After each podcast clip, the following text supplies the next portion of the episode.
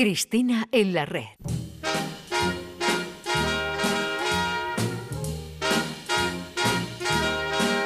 You got to accent to the positive and eliminate the negative and latch on to the affirmative, but don't mess with Mr. In Between. I Días de Andalucía con Domi del Postigo, Canal Sur Radio. Down to the minimum and have faith. A pandemonium. Cristina Consuegra, por favor, suéltame ya la cintura. ¿Más todavía? Sí. eh, siéntate. Ay, háblale al micrófono que está en su eh, funda y esto y tal. Y No. Cuéntame sobre esta canción. Vamos a hablarle a quienes nos, nos escuchan de por qué está sonando este pedazo de canción, que es una versión que hizo Areta en el año 60. Aquí sí tengo que tirar de chuleta, ¿eh? Bueno, Porque- aún está en los cines andaluces la película Respect, que es un biopic, ¿no? La biografía de Aretha Franklin. Por eso nosotros hemos dicho, aquí te pillo. Vamos, eh, vamos a hacer aquí un, un gazpacho, pues sí, es- vamos a hablar hoy de Aretha Franklin, palabra mozárabe, lo hemos sabido hoy. que no es mozárabe, es decir... No, no, verdad. que va, que va, no, no hay tantas, pero bueno, eso Bueno, para otro día. Eso para eso es. Bueno, estamos eh, hablando de Aretha Franklin porque efectivamente en los cines tenemos el biopic eh, que se llama Respect, eh, que bueno pues habla de la vida, de la figura, de la obra, de la trayectoria. Es un biopic musical, muy biopic musical, es decir, relativamente malo, es decir. Sobre opiniones y sobre Sí, cine, sí, eso, bueno, eso es- habla Juan eso Luis Juan. Juan Luis Artacho, efectivamente. Háblame sobre Aretha Franklin. Pero Aretha Franklin, que le da vida a Jennifer Hudson y que, que está soberbia y que él dirige además la Yellowstone y que esto sí quiero de- destacarlo porque es muy importante.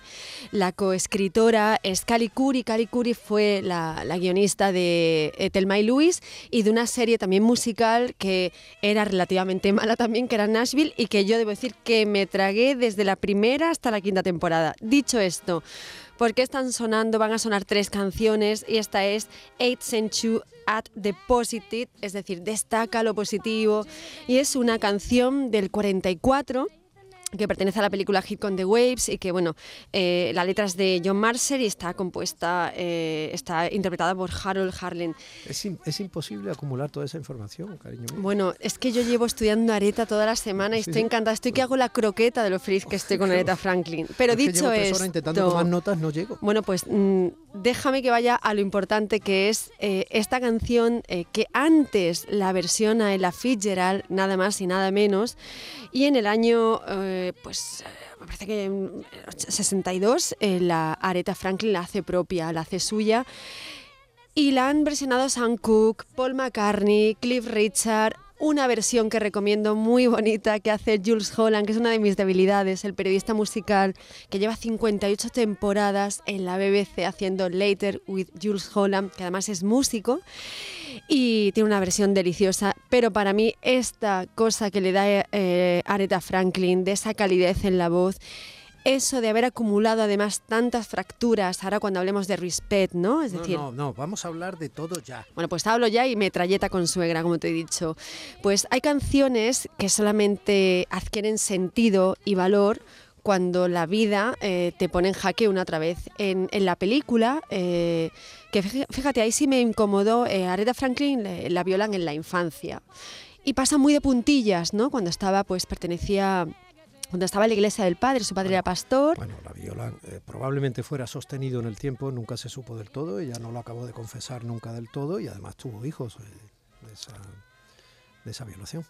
Bueno, mm, fue una tía que es verdad que las, todas las relaciones sentimentales con los hombres están, la mayoría, eh, bueno, pues están los abusos y el maltrato, ¿no? Recordemos el Ted White este, que además fue manager, se, cayó- se casó con ella cuando tenía 18 años y, y le dio muy mala vida, le dio muy mala vida. Cuando ella tenía 18 años y ya era madre. O sea. Efectivamente, insisto, efectivamente, efectivamente, efectivamente. Y, y, bueno, para quienes eh, no sepan nada de Ted White y quieran aproximarse a, este, este perfil, que es un perfil muy concreto, porque además era un tío que se le llamaba un poco el, el productor, el que, el que era en ese momento el capo de la Motown, eh, lo catalogaba como un dealer, ¿no? Es decir, un tío que se pone en las esquinas a pasar droga o es el que lleva la droga a los músicos, ¿no? Pues yo recomiendo una serie que se llama The Deuce, eh, que es eh, tres temporadas, es muy buena y además Bueno, pues eso perfil de los tíos eh, maltratadores que controlan a las tías a través de la droga, de la prostitución, en fin. Es un perfil muy Ted White y lamentablemente es un perfil muy común en el mundo de las cantantes y de las músicos, ¿no? Hablemos, pensemos Hay un momento en... terrible, ¿no? Cuando se cierra ese ascensor y luego hay otro momento en la película en que ella le dice, me pegaste en el ascensor, me diste un puñetazo. Y dice, no, no, no, no, no. Dice, me pegaste un puñetazo en el ascensor.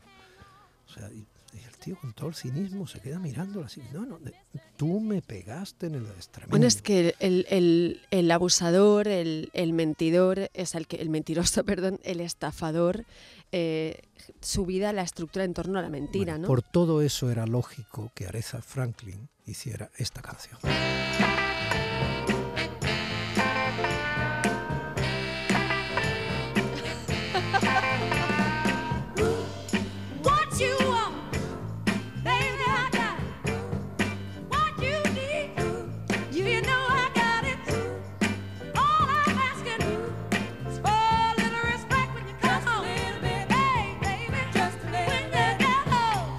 El coro son su hermana, tiene su punto, la Esta relación que tenía canción, también con la familia, en fin. Esta historia es descomunal, la historia de esta canción. Esta canción es de Otis Redding, de Otis Redding, eh, pertenece al, al disco de Otis Blue. En esta cosa de estos tíos, ¿no? De los bolos, las furgonetas. Entonces, en, en- vuelve, este Otis Redding vuelve a casa, ¿no? Y él consideraba que su mujer no le daba el cariño suficiente. Esa mujer que por otro lado estaba todo el día en su casa, pendiente de las, exclusivamente de las labores del hogar. Y él que estaba, pues, como estaban casi todos los músicos, y están casi todos los músicos, ¿no? Y Redding siempre estuvo sentado en, Eh. en la, en la bahía. Es- Hay un poco perdido el hombre, poco perdido. viendo las horas pasar. Eso. Entonces, en una conversación eh, con la banda, ¿no? Así como muy cabreado el tío y dice, pues yo cada vez que llego a casa, pues mi señora, mi parienta, es que no me recibe con el entusiasmo que yo considero que me debe de recibir. Entonces, Al Jackson, que era el batería de la banda de Otis Redding, le dice, macho, a mí me pasa igual. Entonces él escribe Respect y Areta, que estaba ya un poco quemada, la señora estaba vuelta y vuelta, bueno, estaba a punto Le dio ya la de... vuelta. Efectivamente, vuelta, hizo efectivamente, su que es- petición de respeto Dice, o a la inversa. yo tengo al Ted White aquí Ah, eh, jodiéndome la carrera, jodiéndome la vida. Tengo aquí que aguantar a Otis Redding encima diciéndole a las señoras que estamos reventadas trabajando fuera y dentro de casa cómo tenemos que recibiros. Y convirtió esta canción en todo un himno feminista y fue una torta con la mano abierta a Otis Redding.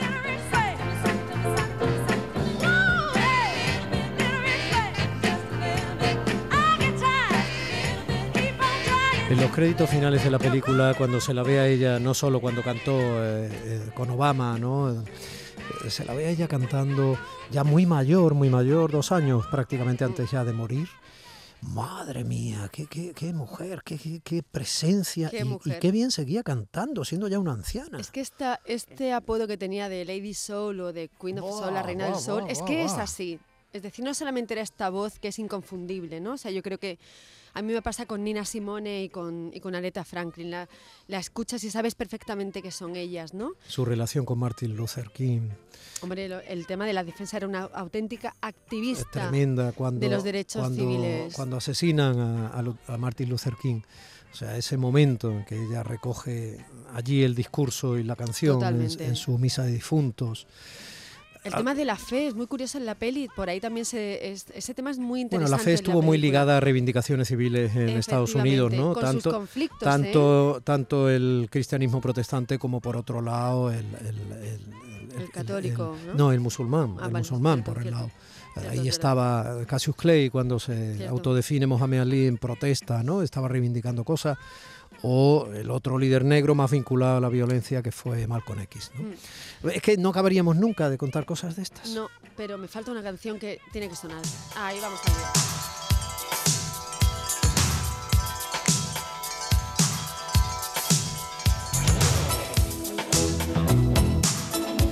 I knew you were waiting for me. Yo sé que me estabas esperando a mí. Esto total, esto yo, es- bueno, le- momento para mí, porque yo soy una auténtica devota de George Michael, creo que lo hemos deslizado aquí varias veces.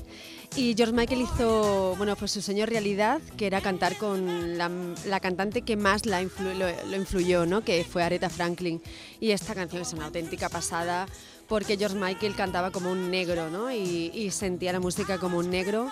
Y esta canción es descomunal y no hay mejor manera de despedirse. Y Aretha Franklin cantaba como una diosa.